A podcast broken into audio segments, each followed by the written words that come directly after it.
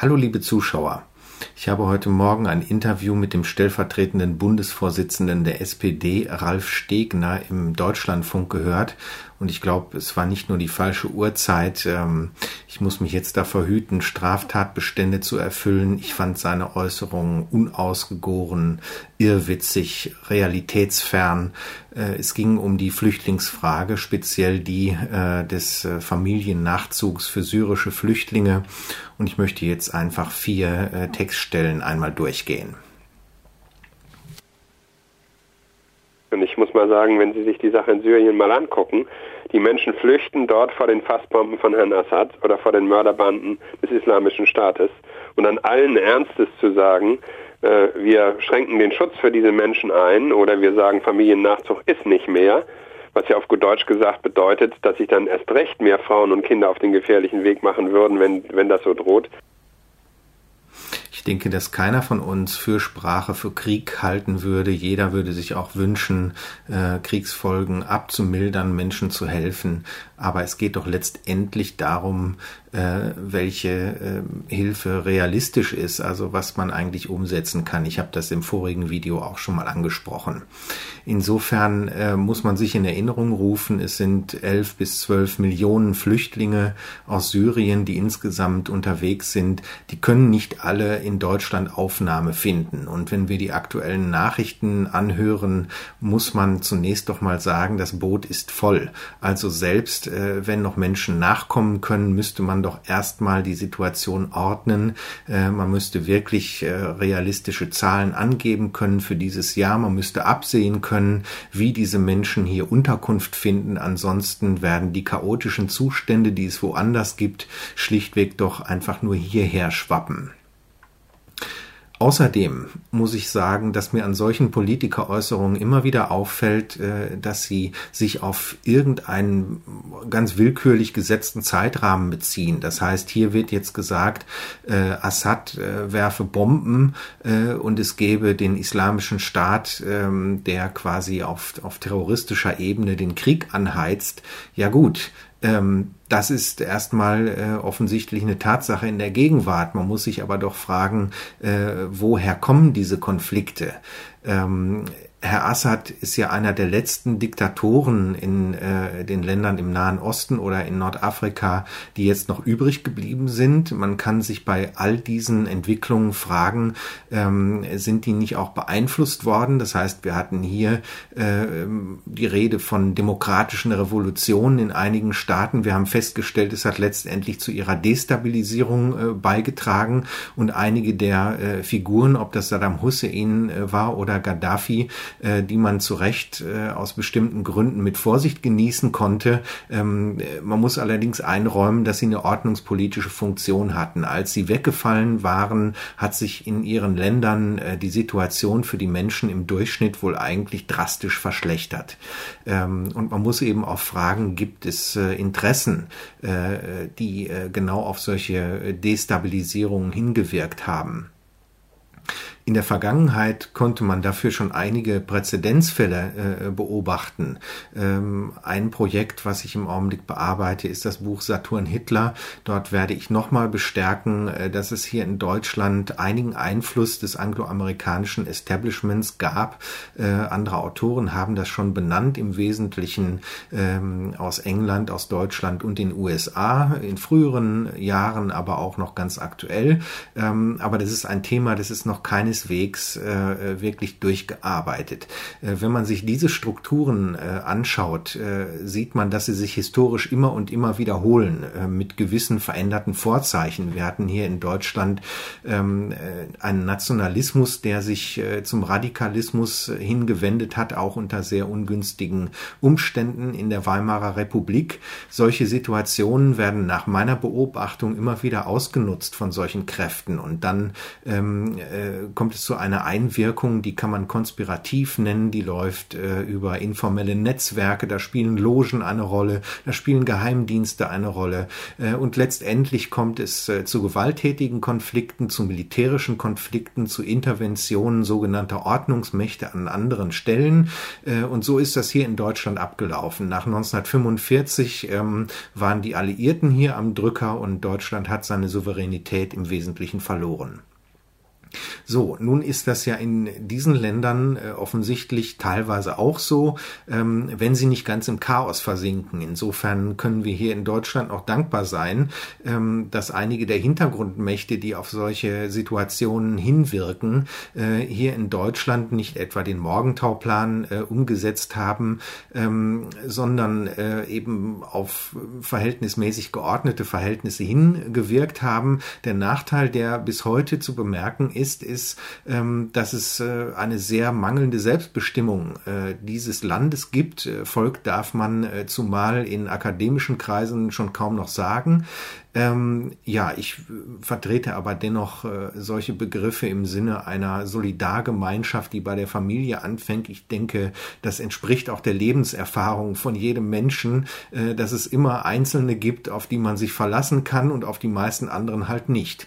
Äh, diese elementare Lebensregel wird allerdings von Politikern äh, mittlerweile konsequent in Frage gestellt und überhaupt nicht mehr angewendet. Das heißt, äh, es gibt immer irgendwelche nebulösen Allianzen Allianzen ähm, und äh, ja, aus verschiedenen Gründen, glaube ich, äh, wird so argumentiert. Es gibt einen realistischen Anteil, dass man in einer globalisierten Welt ähm, größere Allianzen braucht, als das ein Nationalstaat ist.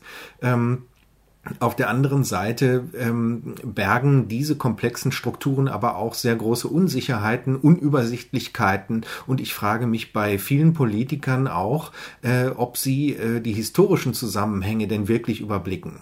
Ich mache dazu hier äh, am Ende zu Ralf Stegner noch äh, eine besondere Anmerkung. Okay, ähm, ja, also ich glaube, es besteht eine äh, bestimmte Illusion, die hier formuliert wird ähm, in Bezug auf die Betrachtung des Konfliktes. Das heißt, man guckt nur auf den Jetztzustand und behauptet auf einmal, es besteht jetzt eine ähm, äh, Handlungsnotwendigkeit. Das würde auch kein Mensch auf der Ebene bestreiten, dass es Flüchtlinge gibt, äh, die um ihr Leben fürchten. Ähm, nur gibt es eben realistische Grenzen. Irgendwo ähm, kommen wir an den Punkt, dass der eine etwas fordert, was der andere irgendwann nicht mehr leisten kann. Äh, und in einem Übergangsstadium hier geht es dann um die Frage, wird eine öffentliche Ordnung noch äh, gewährleistet? Ähm, sind die Belastungen für einen, äh, einen Staatshaushalt irgendwann so groß, ähm, dass andere sehr große Nachteile ähm, äh, ertragen müssen? Ja, das sind äh, zunächst mal meine Einwände äh, zu diesem Argument. Also es wird isoliert äh, von einem Diktator gesprochen, es wird isoliert äh, von äh, der anderen Konfliktseite, äh, dem IS, gesprochen ähm, und die genannten Faktoren sind ausgeblendet. Und dann möchte ich noch erwähnen, äh, ich werde dazu hier auch ähm, noch einzelne Quellen verlinken auf YouTube und im Blogbeitrag, ähm, dass es ja Hinweise darauf gibt, dass der IS etwa von der CIA, also dem US-amerikanischen Auslandsgeheimdienst, äh, manipuliert, unterstützt, gesteuert wird und zwar schon sehr langfristig. Ähm, auch Hinweise auf den israelischen Mossad gibt es da. Ähm, und wenn man sich äh, diese Hintergründe vergegenwärtigt, dann ist es doch ähm, äh, überhaupt nicht begründet, warum Deutschland jetzt etwa in einer besonders großen Verantwortlichkeit äh, für diese Situation in Syrien ähm, etwa sein sein sollte. Ähm, das heißt, wie ich gerade gesagt habe, auch dieser Konflikt hat einige Verbindungspunkte zu diesen historischen Kontinuitäten.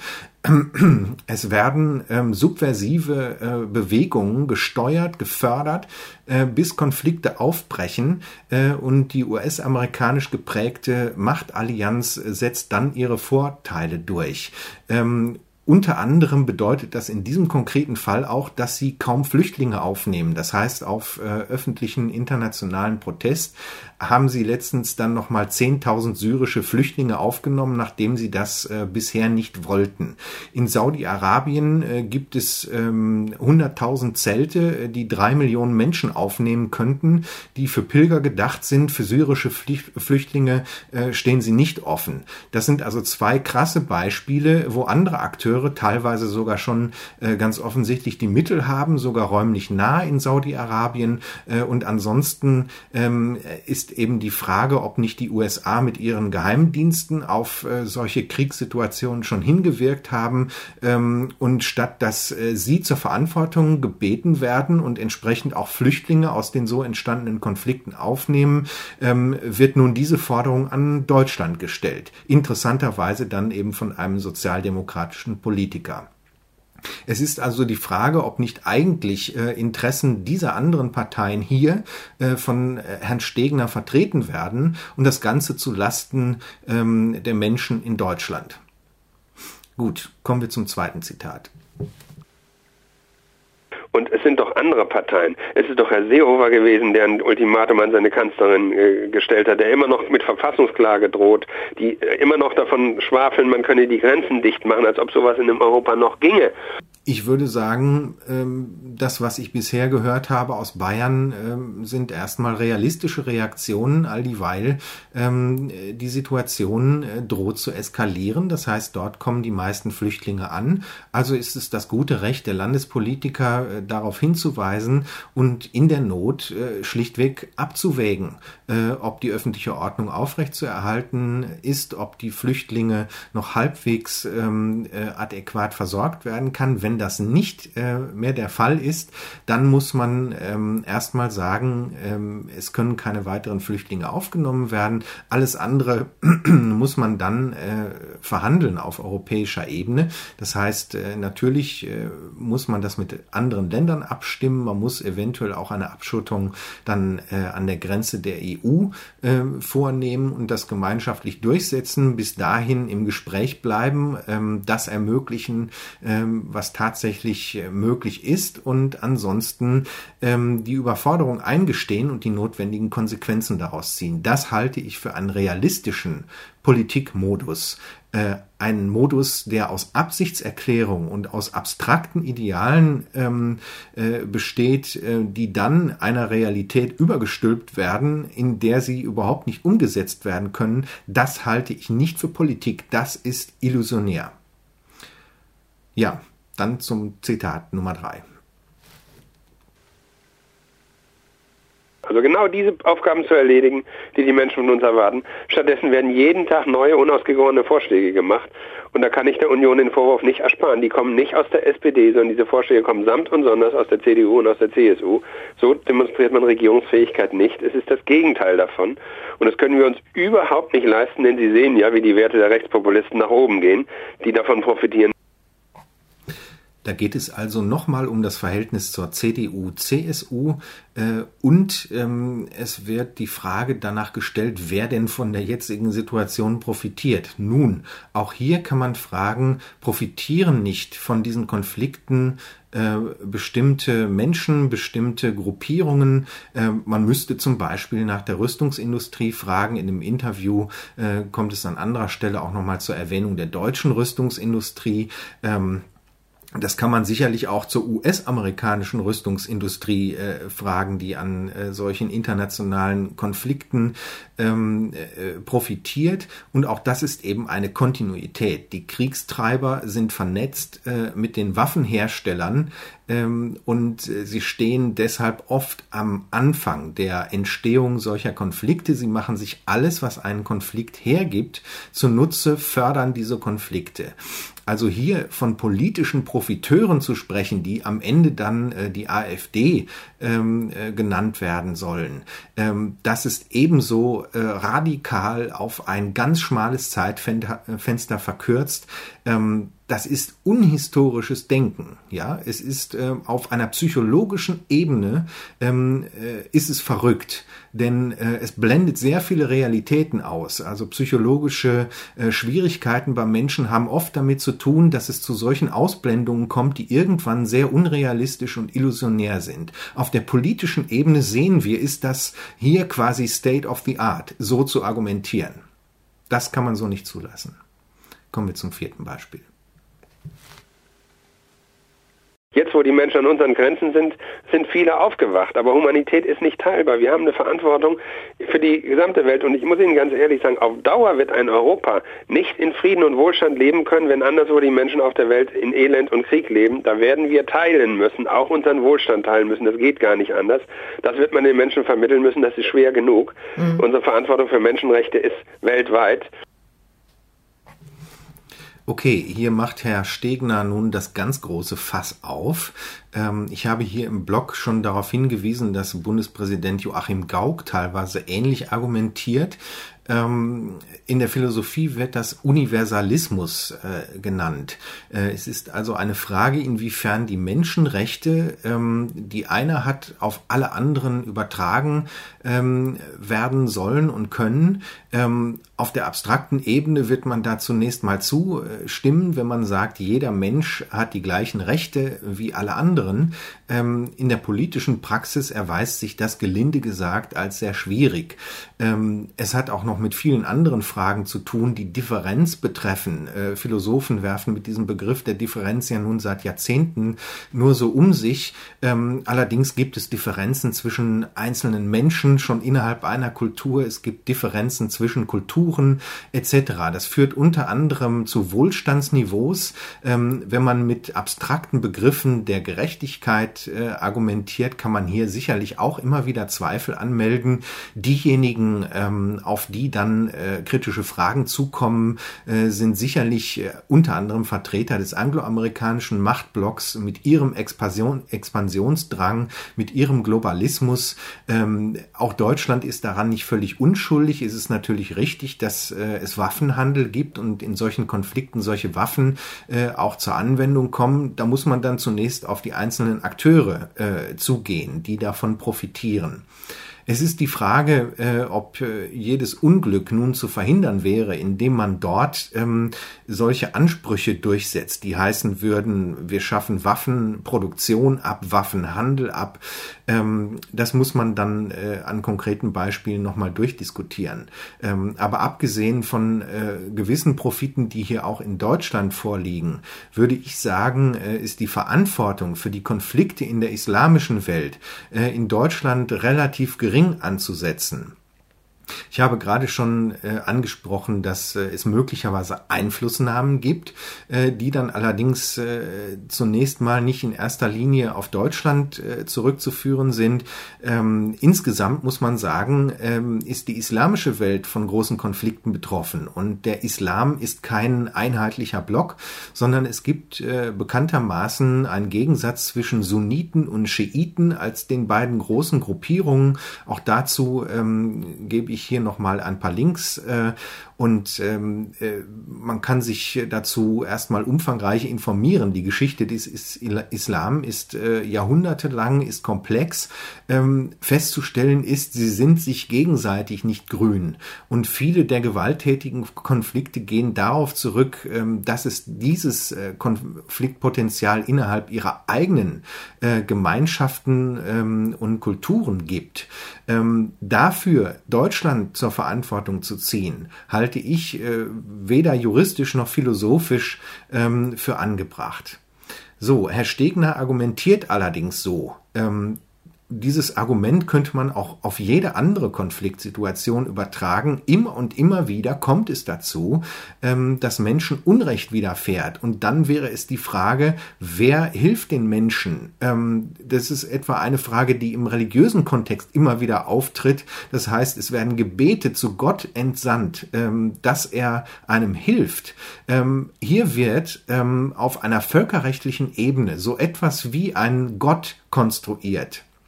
Man kann sich aber, wie auch in einzelnen äh, theologischen Fragen, ähm, äh, äh dahingehend äh, auseinandersetzen, ob das philosophisch integer ist, ob es realistisch ist, ob es mit etwas zu tun hat, ähm, was man eine spirituelle Ebene dann nennen könnte. Also es gibt Atheisten, die die ablehnen, äh, dazu zähle ich nicht. Ähm, allerdings würde ich immer bei solchen Diskussionen sagen, wir haben eine empirische Grenze. Das heißt, Menschen können bestimmte Zusammenhänge nicht erfassen, die über ihre Welt hinausgehen. Das heißt, ähm, wir arbeiten etwa in der Form von Religionen an einem Bezug zu solchen spirituellen Ebenen. Ähm, allerdings gibt es eine empirische Grenze, die uns auch Wissenschaften aufzeigen. Hier spielt ähm, eine Denkweise ins Politische hinein, äh, die man also quasi religiös nennen kann. Es wird eine Art äh, gütiger Gott angerufen, äh, und dessen ausführendes Organ soll jetzt etwa Deutschland sein und wie ich schon gezeigt habe, sogar noch äh, in, in proportional höherem Maße als andere, bei denen sogar noch Einflussnahmen auf die Konflikte äh, zu beobachten sind, aus denen heraus dann die Notlagen entstehen. Okay, ähm, an diesem Thema denke ich, äh, werden wir noch dranbleiben müssen. Ähm, und äh, es zeigt also äh, in mehreren Facetten ähm, wahnhafte Strukturen in der politischen Debatte. Äh, und es ist äh, ähm, sehr fragwürdig, warum ähm, eine Partei wie die SPD in Deutschland solche Auffassungen vertritt. Eins meiner Argumente äh, die ich schon im letzten Video angedeutet habe, ist, äh, wir haben in Deutschland äh, Kinderarmut, ähm, wir haben äh, etwa 70 Prozent der Menschen, die über keine größeren Rücklagen verfügen. Das heißt, unser Reichtum besteht in der Masse dann noch in so etwas wie Infrastrukturen. Das heißt, wir haben funktionierende Verkehrssysteme ähm, und so weiter, die allerdings sehr viel Geld kosten. Das heißt, wenn dafür irgendwann das Geld fehlt, dann wird das sehr schnell verrotten Karotten. Und wir haben jetzt schon eine äh, Verschuldungskrise, die teilweise dazu führt, dass solche Infrastrukturen gar nicht mehr in, instand gehalten werden können. Ähm, so könnte ich jetzt eine lange Reihe von Beispielen äh, fortsetzen. Ich frage mich also, ähm, warum setzt sich ein Politiker wie Herr Stegner hin ähm, und posaunt dort solche abstrakten Forderungen hinaus? Warum geht er nicht einfach zu wohlhabenden Menschen in diesem Land hier? Reform heißt für mich auch nicht etwas was die Bedingungen der Menschen verschlechtert, sondern Reform heißt was, wo die mit den höchsten Einkommen herangezogen werden und die Banken und andere, die ihren Beitrag leisten müssen. Und Deutschland, das nach dem Zweiten Weltkrieg selbst einen Schuldenschnitt bekommen hat und einen Marshallplan, obwohl wir den Zweiten Weltkrieg angerichtet haben, angezettelt haben, muss immer besonders behutsam sein, glaube ich, was die Kritik an anderen Völkern angeht. Also das ist eine tiefe Feigheit bei solchen Menschen, ähm, die im Endeffekt erstens sich auf eine abstrakte Ebene zurückziehen, zweitens dann noch der Masse der Menschen einsuggerieren, sie seien irgendwie schuldig und sie müssten ähm, äh, diese Konflikte jetzt ausbaden. Ähm, es gibt Menschen, die davon profitieren, die zum Beispiel Aktien äh, von Waffenherstellern kaufen. An die sollte man sich als erstes wenden. Und dann gibt es eben eine immer kleiner werdende, äh, immer reicher werdende Gruppe in unserer Gesellschaft und in allen äh, westlichen Industriegesellschaften, die von diesen Konflikten profitieren. Sie profitieren hierzulande etwa dadurch, ähm, dass die Zuwanderer auf dem Arbeitsmarkt zu einer weiteren Verschiebemasse werden. Denn wenn wir es nicht schaffen, die Jugendarbeitslosigkeit in Europa zu beseitigen oder deutlich zu reduzieren, dann wird die junge Generation sich gegen die Demokratie stellen. Dann werden die sagen, bleibt uns doch gestohlen mit eurer Demokratie, wenn ihr uns nicht brauchen könnt. Das ist gefährlich, das ist falsch und deswegen müssen wir was dagegen tun. Eine weitere der unbeantworteten Fragen ist ja, ähm, wie Menschen hier integriert werden sollen. Auch dort jede Menge fromme Sprüche. Ähm, ich glaube daran nicht. Man hat auch hier äh, Millionen von Menschen nicht auf dem Arbeitsmarkt integrieren können. Ähm, an anderer Stelle müsste man jetzt nochmal Argumente zusammentragen, äh, warum das bei den jetzt Zuwandernden sehr unwahrscheinlich ist, dass sie in dieser Gesellschaft ankommen werden. Sie werden wahrscheinlich eher Elendsbereiche bilden. Ähm, vorübergehend äh, wird es allerdings Profite geben. Äh, ich habe gerade auf das Zitat hingewiesen, wo es um das Profitieren von der Krise geht, äh, angeblich bei der AfD. Ähm, Zunächst mal äh, profitieren hier wirtschaftliche Akteure davon. Das heißt, die Zelte produzieren, äh, die äh, Notunterkünfte hochziehen, die vielleicht Sozialbauten hochziehen werden. Äh, wer da rechtzeitig eingestiegen ist, der kann jetzt ähm, sehr große Profite machen. Ähm, auch wenn man die anspricht, wird man sich keine Freunde machen. Äh, und eine SPD-Politik, die nicht genau das anspricht, ähm, die ist einfach nur bigott. Dann schauen wir uns doch noch mal etwas genauer an, wie Ralf Stegner biografisch geprägt ist. Man findet nämlich in seinem Lebenslauf einen Auslandsaufenthalt in den USA. Das ist sehr typisch äh, für die augenblicklichen politischen Führungskräfte, Universität von Oregon. Äh, und es ist dort ein Stipendium zu finden, äh, ausgerechnet ein McCloy-Stipendium auf das Thema müssen wir auch noch mal ausführlicher eingehen. Ähm, nur als Hinweis dazu, John McCloy war eine der Führungsfiguren für diesen historischen Prozess ähm, äh, 1940 bis 45 und danach, äh, auf den ich gerade hingewiesen habe. Also wenn Rockefeller ähm, der Kampfhund von Rothschild äh, war und ist, ähm, dann war John McCloy der Kampfhund äh, von Rockefeller. Äh, das heißt, es ist jemand, äh, dessen eigene Biografie wiederum äh, so verlaufen ist wie ähm, die von anderen sehr willfährigen äh, politischen Figuren, äh, siehe etwa Gerhard Schröder, ähm, der hier die Liberalisierung vorangebracht hat. Es sind Menschen, die aus einfachen Verhältnissen stammen und die dann ähm, zu den Dienstboten der Elite werden, um ihre Interessen durchzusetzen.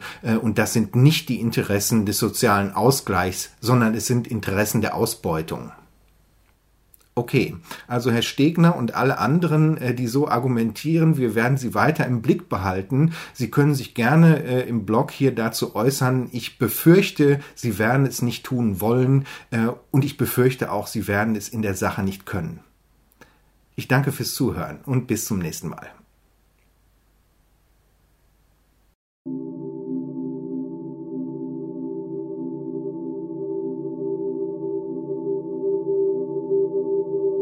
Mehr zu diesen und anderen Themen auf www.filmdenken.de